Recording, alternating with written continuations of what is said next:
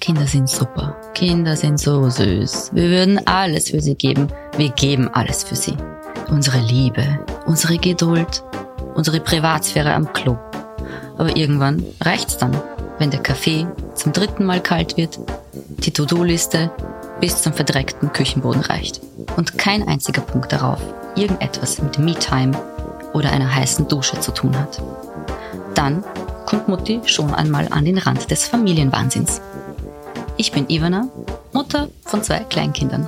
Der Rest ist Drama. Willkommen bei Mutti ist kaputt.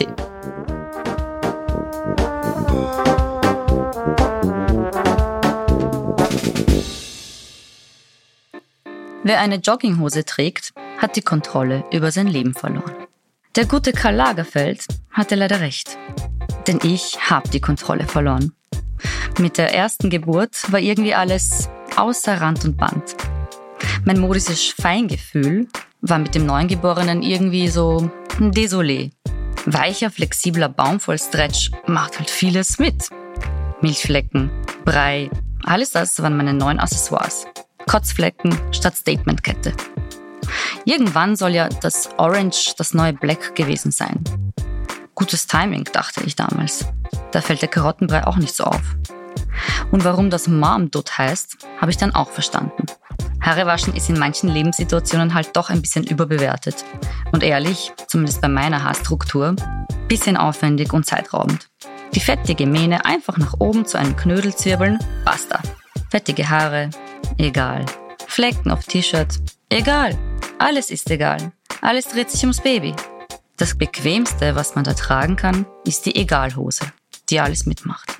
Das Gefühl von Kontrolle hatte ich erst wieder, als ich mich traute, eine Jeans anzuziehen von früher, von vor dem Kind und diese auch zuzubekommen. Irgendwann nach Monaten fand mein Concealer und meine Wimperntusche wieder Verwendung und mein geliebter roter Lippenstift kam auch wieder zum Einsatz. Ein kleiner Schritt für die Menschheit. Aber für mich bedeuteten das bisschen Farbe auf dem Lippen und die nach hinten gegelten Strähnen ein neues Ich-Gefühl. Sich nicht mehr ganz so fremdbestimmt und wie der letzte Mensch in der Ecke zu fühlen, ist echt was Feines. Statt Milchpumpe und Still-BH mal wieder richtige Spitze am Dekolleté. Ja, hallo, Körpergefühl. Ein bisschen zurück auf den Catwalk des Lebens. Mal wieder ein bisschen mehr Glamour statt Glibber. Das wollte Fashion-Bloggerin Ivana nach der Geburt ihrer Tochter auch. Das Schlimmste ist, sagt sie, dich als Mutter selber zu verlieren, wenn das Kind da ist. Auf ihrem Modeblog Madame Faction zeigt sie und schreibt über Vintage, Kunst und die Geschichte des Glams. Auf ihrem Modeblog Madame Faction schreibt sie über Vintage, Kunst und lehrt über die Geschichte des Glams. Und bis sie Glamour kann Mutti echt immer vertragen. Wie das geht, verrät sie uns jetzt. Willkommen zu einer neuen Folge Muttis Kaputti. Bei mir heute im Studio meine Namensvetterin Ivana Novoselac. Hallo Ivana. Hallo, danke für die Einladung. Bestehst du drauf, dass äh, man Ivana sagt oder ist es dir wurscht? Mir ist es völlig egal. Mhm. Völlig egal. Eine Zeit lang, äh, lustigerweise, also in Wien ist man ja immer Ivana. Genau, ja, oder? Ivana. Mhm. Ähm, in Frankreich habe ich ja gelebt drei Jahre und die haben eigentlich total mich ausgefratschelt, wie man es ausspricht. Und die, äh, also die sagen Ivana. Ivana. Oh. Und dann ist das so ein Mittelding zwischen eigentlich Französisch und äh, quasi Jugoslawisch, wie man es aussprechen würde. Und dementsprechend ist es dann irgendwie gemischt. Also passt alles. Jugo, Jugo-Französisch habe ich auch noch gehört. Ivana. Hm. Ivana, ja. Oder Yves? Äh, nein, das nicht. nicht nein, das nicht. Nein. Ich wurde in der Schule eine Zeit lang Yves genannt. Ah, das, das, aber das ist schön. Ja, das, das ist elegant. Fand, das fand ich cool. Meine, meine Schulkollegen waren das. Ich spreche jetzt nicht über meine äh, unterschiedlichen Versionen von meinen Nachnamen. Gibt's auch einiges. Gibt's auch einiges, ja. Warum bist du heute hier? Es, es geht heute glamourös zu. Ich habe mich extra hergerichtet und normalerweise, was ich nur mache, wenn ich so auf Hochzeiten oder so gehe, habe ich mein Glätteisen ausgepackt und mir eine Welle gelegt. Fühle ich mich sehr geehrt. Ja, natürlich, zu, zu Ehren des Tages. Du liebst, lebst und ja, bist voll in Mode, in, in der Glamour-Welt, in der Vintage-Glamour-Welt drin. Absolut, ja. Das ist dein Thema, Vintage, Kunst, Modegeschichte. Mhm. Das hast du auch studiert in, genau so ist es, in ja. Frankreich, in ja. Paris, als du genau, warst. Genau, Erzähl mal ein bisschen. Du betreibst auch deinen Modeblog Madame Faction. Mhm. Wie ist es dazu gekommen und warum gerade Vintage oder die Mode aus, aus dem großen Paris? Ähm, tatsächlich ist es so, dass ich also schon zu, zu Gymnasiumszeiten eigentlich so sehr viel selber genäht habe für mich, auch Kostüme zum Beispiel für Theaterstücke gemacht habe und solche Sachen. Und dann eigentlich für mich relativ klar war, Nummer eins, es muss irgendwas mit Kunst und Mode zu tun haben, was ich studieren würde. Und Nummer zwei, weg aus Wien. Also das war irgendwie für mich so ganz klar. Ich bin auch sehr viel vorher schon auf Reisen geschickt worden von meinen Eltern und so und es war immer sehr fein. Und lustigerweise, also ich war mit 17 das erste Mal in Paris. Das war, glaube ich, das unglamouröseste, was ich mir habe vorstellen können. Also es war so das schiere Gegenteil dessen, was ich mir irgendwie erwartet habe. Und ähm, bin dann quasi ein Jahr und ein bisschen was äh, direkt dort gelandet. Es gab dort eine oder gibt dort eine sehr gute Modeschule, der nennt sich Esmod für Modedesign, also Schneiderei und Design. Und äh, ja, ich hatte irgendwie London, New York und Paris Bewerbungen quasi überlegt und abgeschickt und Paris hat sofort reagiert. Und das war wirklich, also das war so im August und drei Wochen später war ich schon dort. Also das war schon sehr abenteuerlich und war sehr toll. Und dort habe ich dann eben drei Jahre, so eine Art Kolleg ist das eigentlich, quasi äh, Modedesign studiert. Und dann war ich aber 21 und mir war irgendwie so klar geworden, gut, mit 21 jetzt, also das Berufsleben in der Mode in Paris ist völlig verrückt. Also da arbeitest du halt 24 Stunden für den Mindest, Mindest, mhm. Mindestlohn einerseits und andererseits wollte ich halt eben weiter studieren und irgendwie so das, ähm, also sozusagen die Theorie hinter der Mode oder die Geschichte hinter der Mode eigentlich vertiefen. Und dann bin ich nach Wien zurück und habe eben Kunstgeschichte studiert und habe da immer wieder so ein bisschen geschielt Richtung Kulturanthropologie, also alles, was so mit Kleidung, Bekleidungskultur und so weiter zu tun hat und habe das eigentlich ganz gut abrunden können. Und genau, ja, so ist es dann äh, dazu gekommen. Jetzt kann man sich natürlich vorstellen, eben, warum bin ich aus Wien raus, weil es in Wien nicht so viele Jobs sozusagen in diesem Bereich gibt oder nicht so viel, einfach sozusagen diese Branche ist einfach nicht so groß. Und dementsprechend habe ich dann irgendwann mal gemerkt, okay, es ist ein bisschen wie die Bobby Barrett in Mad Men sagt, wenn du eine Idee für einen Job hast, musst du den Job einfach erfinden. Und so habe ich mir das irgendwie dann auch irgendwann mal gedacht. Ich habe mir gedacht, wenn ich also an die zweieinhalb Kuratorenjobs nicht rankomme in Wien, dann muss ich eben einfach sozusagen selber schauen, wie ich mir ein Projekt zusammenzimmer. Und so kam es dann eigentlich zu meinem Faction, genau. Das ist jetzt vier Jahre her und dort schreibe ich einfach über Modeausstellungen, die ich besuche, Kunstausstellungen, die ich besuche, Vintage-Themen generell, also einfach so das alte Leben, sage ich mal, des 20. Jahrhunderts, was meistens ein bisschen glamouröser ist als unsriges heute.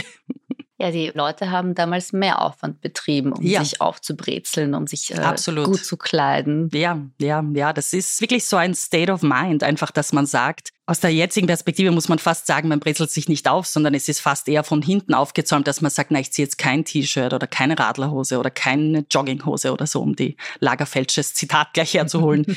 das, also undenkbar ist nicht mal das Wort, das Aha. es beschreiben würde in den 60ern, in den 80ern. Letztens habe ich gesehen, im Flugzeug in den 60ern ist so quasi ein paar Empfehlungen, wie man sich zu benehmen hat und da stand auch dann wirklich, bitte kleiden Sie sich der Gelegenheit entsprechend. Und ich meine, schau dir heute am Flughafen an, wie die Leute ausschauen. Es ist einfach so, okay. Schieres Gegenteil, ja. Wenn man zu einem Ball geht, weiß ja. man ja, was für ein Dress. Ein Dresscode, genau. Weiß man, genau, was ja. für ein Dress zumindest bei einem Ball herrscht. Und trotzdem ja. äh, steht heute jemand dort am Eingang und verteilt Krawatten. Krawatten, genau, genau. Und Sarkos. und, und Sarkos. Ja. weil die Leute halt dann doch nicht sicher in diesen Dresscode halten. Ja. ja, das ist eine Kultur, die total verloren gegangen ist und ich finde die auch ganz arg nochmal einen Schub, einen Verlustschub gekriegt hat durch Corona. Also das mhm. ist einfach so natürlich das ewige Homeoffice und das ewige Zuhause hocken und so. Das hat sozusagen diese sogenannte Athleisure Wear nochmal total gepusht und ich meine, ja, es ist halt bequem, aber nichts anderes. Mhm. Mit Corona haben wir alle ein bisschen die Kontrolle verloren über ja, unser völlig. Leben genau. und sind in unseren Jogginghosen gelandet. Bicken geblieben. Um genau. da den großen Karl zu zitieren. Ja, genau. Äh. Hat er nicht miterlebt und ich kann nur sagen, Glück, großes Glück. Du bist ja dann irgendwann schwanger geworden und hast ein Kind bekommen. Genau so ist es, ja. Und du hast im Vorgespräch, hast du gesagt, das Schlimmste, was einem passieren kann, ist, sich als Mutter zu verlieren und sich ja. komplett gehen zu lassen. Ja. Und damit hast du gemeint, sich modisch gehen mhm. zu lassen. Mhm. Naja, über kurz oder lang landet man ja irgendwann dann spätestens im Wochenbett auf jeden Fall in der Jogginghose. Absolut, natürlich. Entweder in der eigenen oder wenn die schon zu versifft ist, dann in der vom Mann. Ja, ja, ja. und, und, und und äh, steigt dann nicht mehr aus, bis man irgendwann sich wieder aufrappelt und sich denkt, ich will mich doch wieder ein bisschen fühlen wie ich selber. Mhm, ja. Wie ging es dir denn da? Ja, gut, das Wochenbett, das ist sowieso abenteuerlich, äh, moralisch, psychisch, äh, physisch sowieso. Also es ist ein einziges Abenteuer und dass man da jetzt an diesem zweiten Tag danach sich nicht gerade denkt, okay, jetzt muss ich mir meine Lockenwickler eindrehen, ist eh klar. Das ist auch mir passiert, keine Sorge. Ich habe tatsächlich wirklich, glaube ich, die ersten Wochen, abgesehen davon, dass ich einen sehr heftigen Babyblues auch hatte, ja. tatsächlich auch einfach in sehr, sehr entspannter Mode verbracht. Äh, ich hatte so zwei, drei Westen, die waren ein bisschen schick, also schick, ein bisschen halt nicht nur sozusagen Joggingwear, sondern halt schönere, schönere, schönere Strickware, sage ich mal. Die hatte ich dann einfach so, wenn Besuch da war. Oder so, das kann ich mich erinnern. Aber ich hatte, also wir waren dann circa sechs Wochen nach der Geburt, waren wir eingeladen zu einer Erstkommunion. Und da habe ich mir gedacht, so, jetzt reicht's. Jetzt ist aber dann gut. Und das war das erste Mal, dass ich auch A, ein Kleid wieder angezogen habe, B, und das war noch das Wichtigere, Absätze. Keine hohen, aber doch. Und das war so das erste Mal, wo ich mir gedacht habe, okay, jetzt bin ich ein bisschen wieder die alte. Also so ein bisschen. Und das macht was, gell? Total, total, ja. total, ja.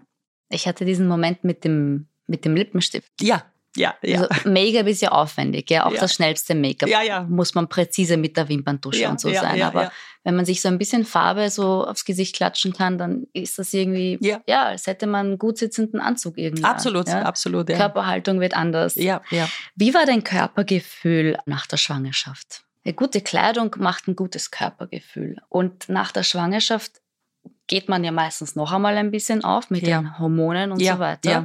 Und dann passt auch irgendwie das T-Shirt vom Mann nicht mehr so locker. Ja, ja. Hatte ich das Gefühl damals.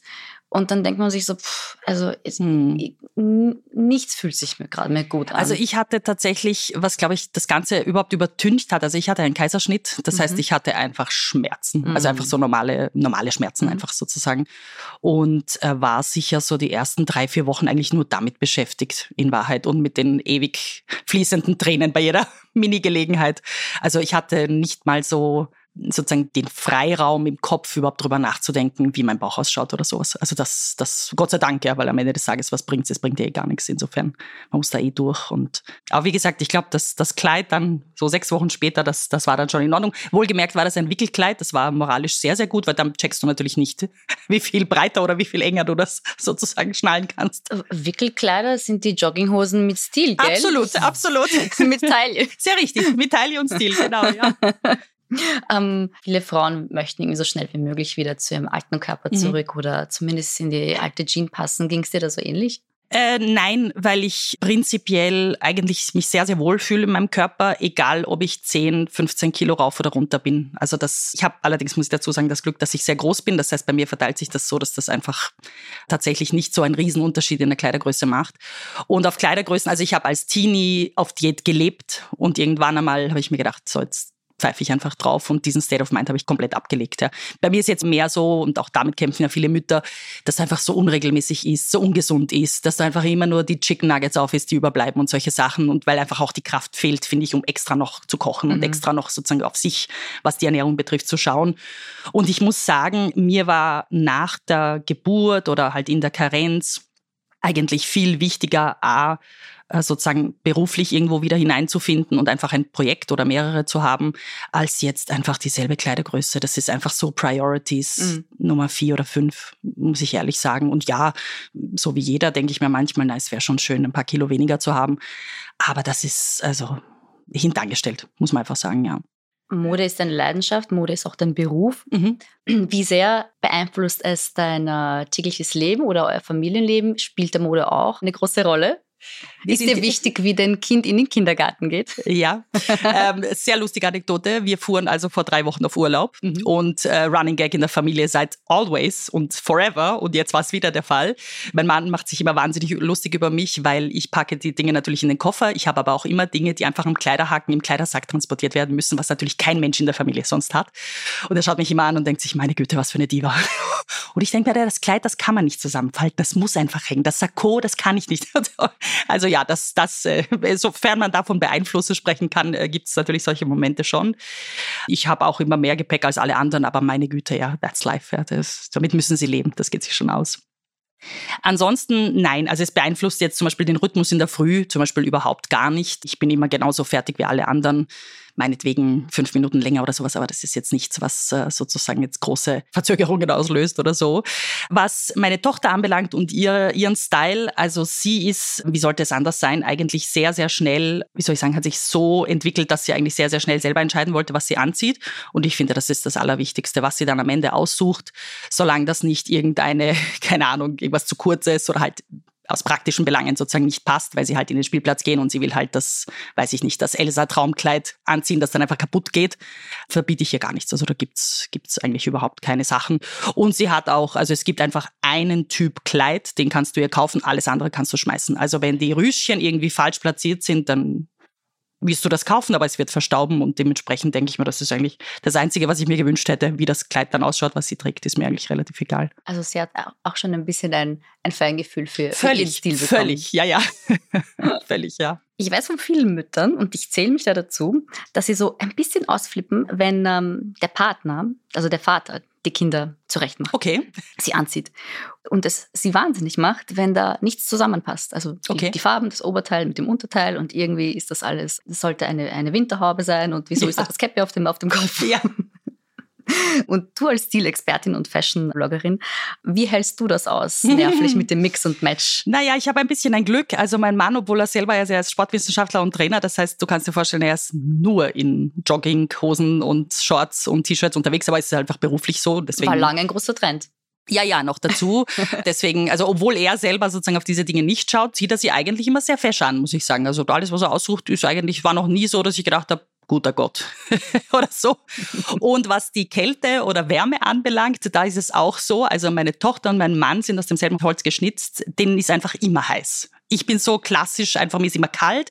Den beiden ist immer heiß. Und da, wo ich eine Haube aufsetzen würde, würden sie nie eine aufsetzen. Und das habe ich einfach so gelernt zu akzeptieren mit der Zeit. Am Anfang, so wo überhaupt im Babyalter, denkst du dir so, oh Gott, oh Gott, der Kopf, der Kopf, er kann nicht irgendwie nackt sein oder so.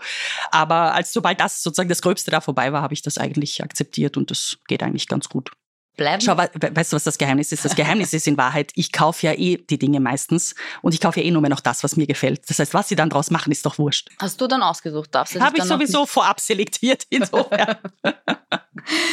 Apropos Shopping wenn ich einkaufen gehe, für mich, mhm. also ich gehe los, möchte für mich was einkaufen und komme dann mit einem Sackel für die Kinder nach Hause. Natürlich, natürlich, ja klar. Klassiker. Ja, ja, dir auch so? Absolut, absolut. Egal, wo ich auf Städtetrip gehe zum Beispiel, ganz oft geht man ja auch sozusagen ein bisschen mhm. mehr shoppen als sonst. Also meine Tochter kriegt immer das Erste, das Zweite und das Letzte. Wahrscheinlich, was ich kaufe, ist immer für sie. Ja. Früher war es mir wichtig, dass die immer so adrett angezogen sind. Und ich, also ich habe zwei Jungs, denen ist nur wichtig, dass es möglichst bunt ist. Okay. Und dass, dass irgendwo ein Dino drauf ist oder ja, so natürlich. oder, ein LKW. ja. Und sonst habe ich eigentlich freie Hand, was ich äh, super finde. Also ich kann mich da noch immer austoben. Aber mittlerweile ist es mir auch schon so egal geworden. Ja, natürlich, ja, ja. Also früher habe ich mir da einen ja. Aufwand gemacht und auch die alle, ich kenne alle französischen Kindermarken. Ja, ja, die, die sind ja auch urteuer. Ja. Aber mittlerweile, hey, do whatever. Say and I it is, ja. Ja, ja das stimmt, ja. Und ja. die haben super Qualität. Und die haben super Sachen. Ja, mhm. ja, absolut. Ja. Auch alles Bio-Baumwolle ja, und so. Ja, das stimmt, ja. Auch also unbezahlte Werbung, nur. Ja, ja, en passant. genau. Expertentipps hier. Ja. Bleiben wir noch kurz bei deinem Mann. Du hast mir im Vorgespräch auch gesagt, er redet, ich schrei. das fasst es eigentlich sehr gut zusammen. Also so, um in den, äh, im Farbspektrum von Chanel äh, zu bleiben, ja. so ein bisschen so schwarz und weiß. Ja. Geht es immer so in diesen Kontrasten bei euch zu oder gibt es auch ein paar Schattierungen? Äh, ja, also, also äh, im Zuge der Jahre werde ich, also lerne ich auch von ihm. Ich weiß nicht, ob er das jetzt wirklich unterschreiben würde, aber ich sag's jetzt einfach mal. Also ich finde, ich bin, habe mich schon gebessert. Aber also es gibt einerseits sozusagen Temperamentunterschiede, das kann mir auch keiner erzählen, dass das einfach nur ein Klischee ist, weil dieses Klischee, finde ich, ist sehr, sehr wahr. Äh, das heißt sozusagen, ich mit jugoslawischem Background bin, habe einfach ein gewisses Temperament. Das heißt, wenn ich streite, streite ich halt arg. Wenn ich lache, lache ich arg. Also es ist einfach sozusagen, das Wellenspektrum ist viel größer. Und wenn wir reden, reden wir arg. Genau, genau. Oder wie mein Vater sagen würde, ich schrei nicht, so rede ich. und er ist sozusagen als, als Österreicher, er ist da viel, viel geradliniger, nämlich im wahrsten Sinne des Wortes. Das heißt, Freude schaut bei ihm einfach anders aus als bei mir und genauso Wut sozusagen. Ja, und das ist Sehr bei der diplomatisch ausgedrückt, das habe ich jetzt gar nicht überrissen. und äh, tatsächlich ist es natürlich bei der Kindererziehung kommt das halt andauernd zum Tragen, weil mhm. du ja mhm. nonstop irgendwelchen Situationen ausgesetzt bist, die halt Spaß machen oder wütend machen oder keine Ahnung, ja, zu Weinen auch bringen und so weiter und so fort. Und für mich, was ich auch nicht gedacht hätte, dass das so sein würde, mich hat eigentlich am meisten in diesen ersten Monaten der Schlafmangel fertig gemacht und zwar wirklich, also mhm. ich, wahrscheinlich ist es eh bei jedem so, mhm. aber also um eine Freundin von mir zu zitieren, die hat gesagt, es, es, es hat das Monster in mir hervorgebracht mhm. und also wenn ich an mich denke, was für Ausraster ich gehabt habe, einfach nach Nächten, wo du halt so anderthalb Stunden schläfst, das war hässlich, ja. Also ich, also wie soll ich sagen, man schämt sich schon natürlich im Nachhinein. Aber ich habe auch, und das ist der große Unterschied zu meinem Mann, ich habe absolut keine Fähigkeit in der Situation, mich zu bändigen. Ich muss das alles raushauen und nachher denke ich mir, okay, das ist vielleicht ein bisschen zu viel. Und dementsprechend sozusagen so läuft das dann auch, ja. Aber was ich eingeführt habe, und das ist jetzt, glaube ich, das unjugoslawischste was man sagen kann, ich entschuldige mich bei meiner Tochter. Also wenn ich wirklich ausraste und einfach merke, okay, das ist einfach völlig over the top jetzt gewesen, schaue ich, dass sie sozusagen zu mir kommen und dann so fünf oder zehn Minuten später, so dass sie quasi noch den Connex hat, sage ich schon, du, äh, Mami ist ausgerastet, das tut mir leid, das war nicht okay. Du hast das und das gemacht, deswegen ist es passiert, aber es war trotzdem nicht in Ordnung. You're breaking the cycle. I'm trying, I'm trying. ein kleiner ja. Schritt für Ivan, ein großer. für, für viele. Für viele Generationen. Nein, weil ich mir einfach auch denke, ich meine, es geht ja immer um Peanuts. Es geht mhm. darum, ob man in der Früh halt pünktlich in den Kindergarten kommt oder es ist ja, es geht ja um nichts in Wahrheit, ja. Aber ich denke mir, ein wichtigerer Schritt ist einfach zu sagen, okay, ich habe Scheiße gebaut, es tut mir einfach leid. Das ist, glaube ich, was, was viel wichtiger ist beizubringen, als zu sagen, okay, bitte beeil ich und sei in fünf Minuten fertig, weil ich meine, dieses Problem hat sie so ihr, so ihr Leben lang, deswegen ist doch egal. Das heißt, sie kriegt heiß-kalt von Mama und Papa und wenn ja wenn Mama austickt, ist Papa da, der sie immer auffängt. Ja, ja. Das ist ein ja, gutes, nein, wobei, das, das, muss ich sagen, also daran arbeiten wir und ich glaube, das gelingt uns ganz gut. Also wenn einer mal loslegt, also quasi wenn einer das, die Situation versucht zu bewältigen, mhm. sei es jetzt ein Trotzanfall oder eben, dass sie sich nicht anziehen will oder halt so die üblichen Dinge, dann hält sich der andere auch raus. Also wenn mein Mann hört, ich bin jetzt wütend und außer ich übertreibe es natürlich, aber prinzipiell, wenn ich die Situation sozusagen in die Hand nehme und es halt dann lauter wird, dann lässt er das auch, also lässt er mich fertig machen sozusagen, dieses Problem. Und dann gibt es auch kein Papa, Papa, die Mama ist so böse. Also da mhm. sind wir sehr hart mhm. dann sozusagen. Zwei Temperamente im Haushalt, also so zwei Kulturen, zwei Temperamente, mhm. zwei unterschiedliche Kommunikationsstile. auch sehr diplomatisch beschrieben. Unterscheidet ihr euch da beide als Eltern in der Erziehung dann auch äh, sehr? Eigentlich kaum. Ne? Eigentlich kaum. Also so das Werte. System beziehungsweise so, was wir ähm, versuchen sozusagen unserer Tochter beizubringen, also Disziplin und Freundlichkeit, Höflichkeit, Empathie und diese Dinge, das, das sind wir eigentlich komplett auf einer Linie. Da gibt's also es gibt in Wahrheit keine einzige Situation, die wir völlig unterschiedlich sehen würden. Mhm. Du hast gesagt, dass der Schlafmangel hat dich zum Monster gemacht. Ja. Unterschreibe ich total. Ich bin gerade so ein halbes Monster wieder mal. Ja. Wie lange hat, hat das bei euch so gedauert? Also diese wirklich stressige, anstrengende, übermüdete, schlaflose Babyzeit. Und wie habt ihr euch da erfangen? So als, ähm, als Paar wieder. Hat es ein bisschen, gab es Ups and Downs quasi. Also es ist gar nicht chronologisch immer besser geworden, mhm. sondern es war unterschiedlich. Also so die ersten zwei Monate, also war es wirklich wild. Also da war es auch wirklich so dieses klassische anderthalb Stunden schlafen, anderthalb Stunden stillen und so weiter. Ja, so, so, das, das ging dann dahin. Und da war natürlich ich hauptsächlich sozusagen so die, die Leidtragende, weil ja, du bist derjenige, der liefert. Insofern, da sind uns die Amerikanerinnen um einiges voraus. Also wenn ich jetzt irgendwie so anschaue, wie dieses Abpumpen und all diese Geschichten bei ihnen viel mehr verankert ist im Alltag und sie sich damit einfach freischaufeln, da denke ich schon, wow, da hätte ich schon einiges noch lernen können mhm. davon. Mhm. Dann gab es eine Zeit, und das darf, also ich sage das jetzt hier mal öffentlich, aber das darf man eigentlich niemandem erzählen. Meine Tochter hat dann vier Monate durchgeschlafen.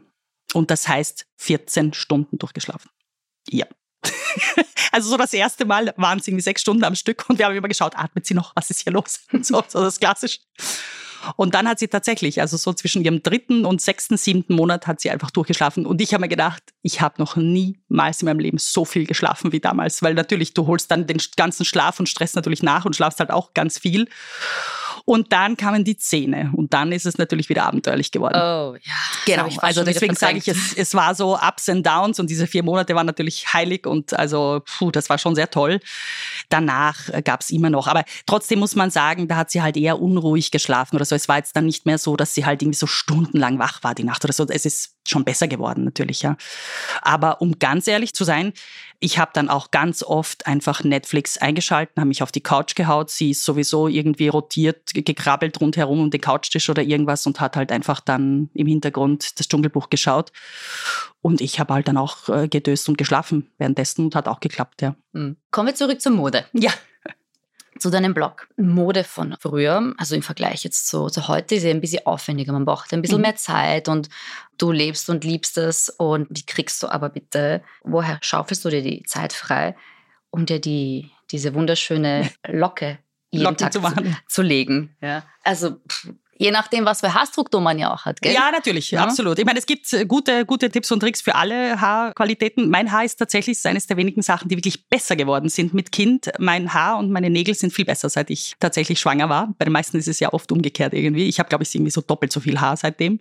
Echt? Und das ist schon mal fein, wow. kann man sagen, ja. Also in der Schwangerschaft hat man ja, so, die meisten haben diesen Glow, die Haare ja, ja, sind wunderbar ja. glänzend und dick und alles und die Haut ist prall und so. und dann ja, ja, schaut kommt natürlich so der Hormonverlust, ja. also der ganze Verlust und so weiter. Na, das war bei mir tatsächlich nicht. Ich kann mhm. dir nicht sagen, warum und wieso. Es war einfach ein Glücksfall in dem Fall. Aber völlig egal, wie viele Haare man hat oder nicht. Es gibt wirklich wahnsinnig gute Tricks, dass man sozusagen die Haare sich relativ leicht und auch äh, lang andauernd sozusagen gut machen kann. Bei mir ist die Leidenschaft für die sogenannte Marilyn-Frisur eigentlich mit der Hochzeit entstanden, weil so mit der Hochzeit, das heißt jetzt vor zehn Jahren, habe ich eigentlich so richtig so in diese Vintage-Welt auch wirklich praktisch on a daily basis sozusagen gefunden. Und da habe ich mich wahnsinnig viel damit auseinandergesetzt auseinandergesetzt. Es ist ja auch eine totale, das ist eine totale Philosophie und eine Wissenschaft, ja, in welche, also man dreht sich ja die Haare ein und dann gibt es sozusagen Muster, wo sie von links nach oben, von rechts nach unten und solche Dinge, das quasi gelegt werden und so weiter. Und das ist schon sehr, sehr spannend. Und am Ende des Tages muss man sagen, ich mache es halt jetzt auch zehn Jahre. Das heißt, ich bin total geübt und so weiter. Ich habe mir heute die Locken gemacht. Ich habe ob unseres Gesprächs auch genau auf die Uhr geschaut. Das mache ich normalerweise nicht. Aber ich habe geschaut, also ich habe für das äh, mit Lockenstab neun Minuten gebraucht. Also es ist wirklich nicht tragisch, muss man das sagen. Das geht sich auch mit Kindern aus, die in der Früh überhaupt nicht mitmachen wollen. Völlig, völlig, völlig. Also es war, ich bin heute genauso aufgestanden wie immer und hatte genauso die halbe, dreiviertel Stunde sozusagen für mich und habe das einfach, während ich ferngeschaut habe, äh, sozusagen gemacht. Danach bürstest du das aus, haust halt ordentlich Spray drauf und dann geht das ganz gut. Auch das ist etwas sozusagen, für mich gehört das einfach tatsächlich so zur Self-Care irgendwie dazu, weil das einfach eben Teil von mir ist mhm. und einfach so eine, eine zerzauste Frisur einfach nicht meins ist. Das, da fühle ich mich einfach wahnsinnig unwohl und wie gesagt, da investiere ich gern dieses bisschen Zeit mehr. Der Self-Care kommt ja dann vor allem dann, wenn das, wenn das Baby noch so klein ist und so ja, ja, existiert nicht existent. Ja. Gar nicht. Das geht dann so lange, dass man gar nicht mehr merkt, wenn wir jetzt über Mode und Textil reden, wie versifft man eigentlich ja. rumläuft. Ja, ja. Dass, dass man die Flecken am T-Shirt gar nicht mehr registriert. Ja. Und genau das wieder am nächsten Morgen anzieht, weil es halt gerade da liegt, ja? ja? weil man nicht ja. einmal mehr das Fach öffnen ja, muss, um ein neues Kleidungsstück rauszunehmen. Ist das so an der Grenze der Gefahr, dass man sich so ein bisschen dann gehen lässt als, absolut. als Mutter? Natürlich, absolut. Und wie gesagt, ich war auch Teil dieses Clubs. Es ist jetzt es ist schon sehr schwierig, sich da von Anfang an und andauernd am Riemen zu reißen. Mhm. Ja. Ich fand es zum Beispiel total furchtbar, dass ich total limitiert war vom Anziehen her, weil man halt stillt. Ja monatelang musst du andauernd was anziehen, was du halt leicht irgendwie öffnen kannst oder leicht oder sozusagen oder runter, rauf, wie auch mhm. immer genau wegschieben kannst und so weiter. Und allein diese Restriktion hat mich, oh Gott. also das, das habe ich zum Beispiel sehr gehasst, ganz abgesehen von diesen Unfällen, ja, dass du dann sozusagen plötzlich irgendwelche Flecken hast ah. vom Stillen und sowas. Also mhm. wow, das vermisse ich wirklich nicht.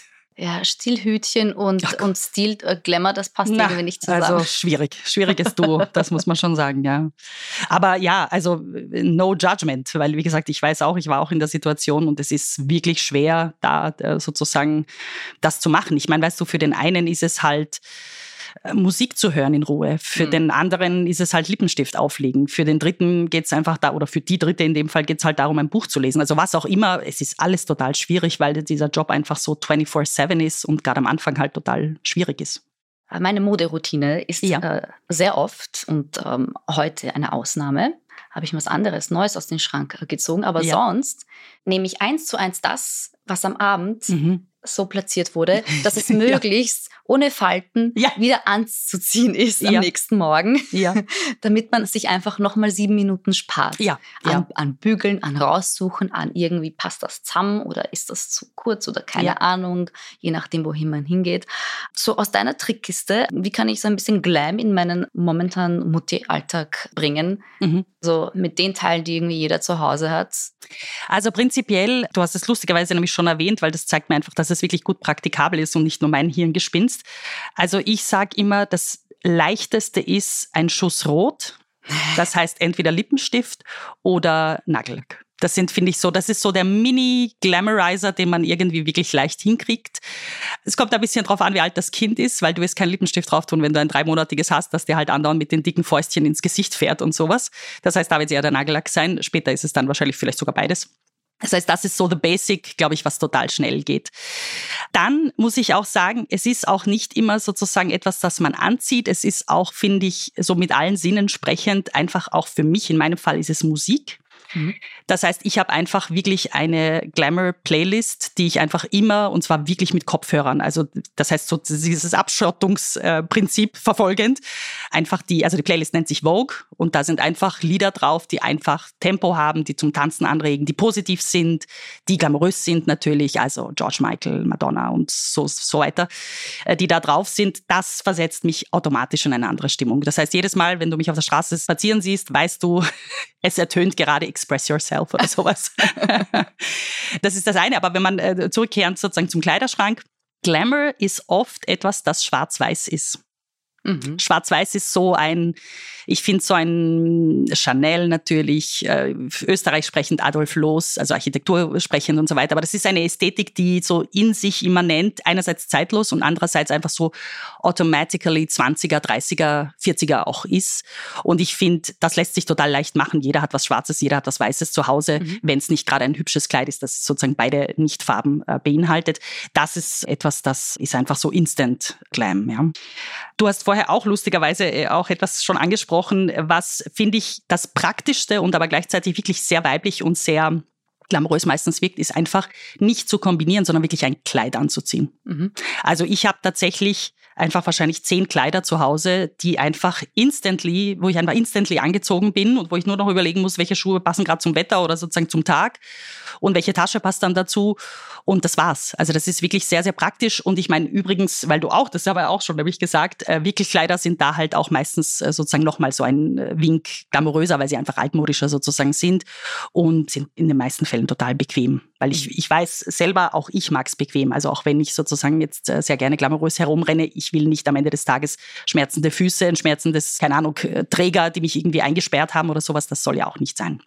Dementsprechend, Kleider sind da eigentlich das Beste. Und im Winter und im Sommer, völlig egal. Und wo man die toll shoppen kann, weißt du bestimmt auch. Ja. Und wenn wir zurück zum Blog kommen, du hast dich ein bisschen gewandelt in deinem, Mhm. in deinem Blog, in deinem Auftritt. Du bist jetzt mehr fokussiert auf, auf Vintage. Mhm, genau, ja. Und im Zuge dessen bietest du jetzt, das ist äh, ganz, ganz neu, Ganz neu, ja. ganz, ganz neu, die Vintage Fashion Days Mhm. an. Erzähl mal, was ist das? Genau so ist es. Also ich komme ja sehr sozusagen von meinem beruflichen Background eben aus der Kultur und, und Modegeschichte und habe aber immer so den Eindruck gehabt, entweder du gehst ins Museum und es ist dir wahnsinnig langweilig sozusagen.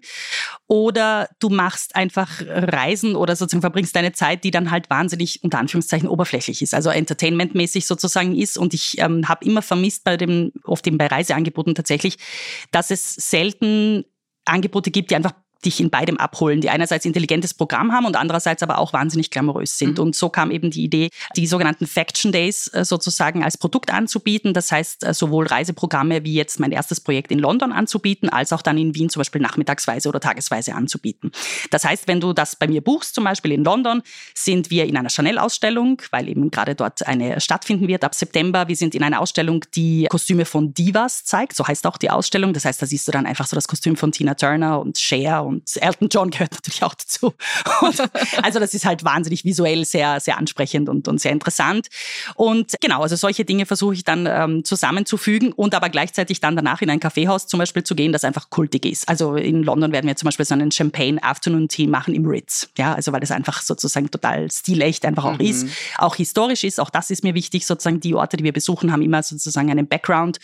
Ähm, in Wien wäre das zum Beispiel die Losbar, die natürlich kultig ist, ist eh klar, oder auch die vielen Kaffeehäuser, die wir da besuchen könnten. Und eben gleichzeitig würde ich aber immer schauen, sozusagen, dass wir uns Möbel aus der Zeit anschauen, Bilder aus der Zeit anschauen und eben dann auch Vintage äh, shoppen gehen, weil auch da gibt es Gott sei Dank auch in Wien äh, schon mittlerweile sehr, sehr tolle Geschäfte, die wirklich ausgesuchte, schöne Mode anbieten, die aber auch am Ende des Tages leistbar ist. Ja? Also das sind keine Museumsstücke, sondern Dinge, die mhm. man noch tragen und eben auch kaufen kann. Wann geht da die Reise los nach London? London startet am 14. Oktober. Wir treffen uns um 5 Uhr beim Afternoon Tea in London. Am oh. Samstag, den 14. Genau. Mit Stil. Ein Auftakt mit Stil, sehr cool. Ich stelle mir das so cool vor mit, ein, also so ein Mädelstrip. Ja, genau, genau. Sehr cool. Also, also es ist wirklich auch eine Reise für wenige Leute, also wirklich mhm. so sechs Personen maximal. Ich mhm. möchte es wirklich exklusiv und mhm. klein, also auch fernab von jeglichem Massentourismus sozusagen organisieren. Und ja, einfach eine schöne, glamouröse Auszeit einfach genießen. Es ist ein, eine tolle Idee für, eine, für ein Geburtstagsgeschenk. Völlig, völlig, genau. Ja, also jeder Anlass, äh, wo man, eh, das merke ich im Übrigen auch, das wird dir wahrscheinlich auch auffallen, man schenkt mittlerweile gar nicht mehr so gern einfach Zeug, sondern einfach gerne Zeit. Mhm. Und ich mhm. finde, dass so, so, äh, so sozusagen ein Faction Afternoon ist einfach prädestiniert dafür, mit Mama zum Beispiel sich zu gönnen oder äh, als Polterabend meinetwegen sich sogar zu gönnen. Ja, das Zeug als Auftakt. haut man irgendwann weg, aber genau, die, die Erinnerungen, Zeit, die, die Erinnerungen bleiben. Genau, ja. Na bitte, dann liebe Papas, liebe Söhne und Töchter, wenn ihr eurer Mama oder Schwester, Tante eine schöne Zeit gönnen wollt und Erinnerungen bereiten wollt, bitte die Faction Days warten auf euch. Warten auf euch. Liebe Ivana, ich danke dir. Das war ein hoch ähm, glamouröses Gespräch mit Stil. Und deine Tipps werde ich äh, umsetzen. Ah ja, noch einen Tipp in Wien. Wo kann man Glamour shoppen? Vintage Shopping. Mhm. Also, der Vintage Flo in der Schleifmühlgasse, mhm. tolles Geschäft. Äh, Fräulein Kleidsam in der Gumpendorfer Straße, auch tolles Geschäft. Es ist im Übrigen alles unbezahlte Werbung, also ich liebe die Mädels und, und die Frauen, die das dort äh, machen. Und ansonsten bin ich auch wahnsinnige Schnäppchenjägerin. Das heißt, jeder Flohmarkt, äh, fernab natürlich vom Naschmarkt, der natürlich völlig überhyped jetzt mittlerweile ist und auch von den mhm. Preisen her nicht mehr stimmt. Mhm. Jeder Kirchenflohmarkt zum Beispiel bietet echt, echt gute, gute Sachen. Und mein Last Find ist, das habe ich irgendwie ganz lange Zeit irgendwie ignoriert, beziehungsweise nicht, einfach nicht gut gekonnt. Aber jetzt habe ich den Dreh raus. Also was ich für tolle Sachen auf Willhaben in letzter Zeit gefunden habe, hätte ich mir auch nicht gedacht. Mhm. Tatsächlich, ja, man kann da sehr gut eigentlich eingrenzen, was man sucht. Weil das ist ja oft so beim, du gehst in ein Vintage-Geschäft und dann gibt's halt nur eine Größe von einer Sache. Ja. Und ich finde, bei Willhaben zum Beispiel kannst du das super oder eben bei den, bei den Vintage-Apps kannst du das super gut eingrenzen und die Preise sind unschlagbar. Also was, da, habe ich jetzt letztens einen Seiden-Vintage-Trenchcoat aus den 80ern um 10 Euro gekauft und haben mir gedacht, gut, der Tag war gut. Warte mal, Seiden-Vintage-Trenchcoat. Ah, okay. ein schwarzer, schwarzer, so ganz leichter, ja, so, so ein mhm. ganz ganz, ganz schicker. Unschlagbar. okay, letzte Frage, weil Karl ja meinte, dass man da sein Leben äh, nicht mehr im Griff hat, wenn man eine Jogginghose ja. trägt. Aber wenn die jetzt schwarz ist und man sie mit einer weißen Bluse kombiniert, geht ja. das dann? Na, selbstverständlich, Na, natürlich, na, selbstverständlich. Deswegen sage ich ja, schwarz-weiß ist eigentlich total leicht zusammenzustellen und ist immer Und hallo, jede zweite Jogginghose ist schwarz und hat weiße Streifen, ne? Du, es kommt immer auf die Jogginghose an. Auch Lagerfeld, klassisch Lagerfeld-Move.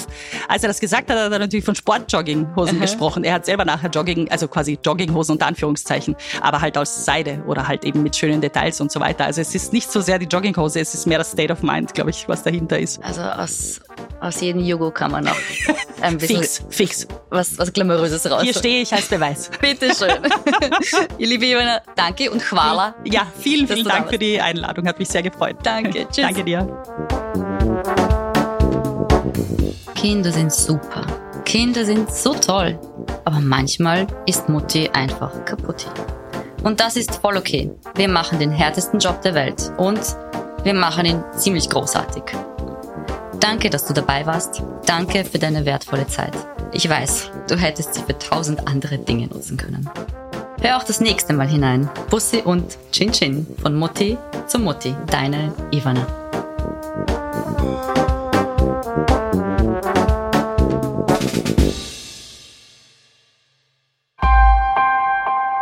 Missing Link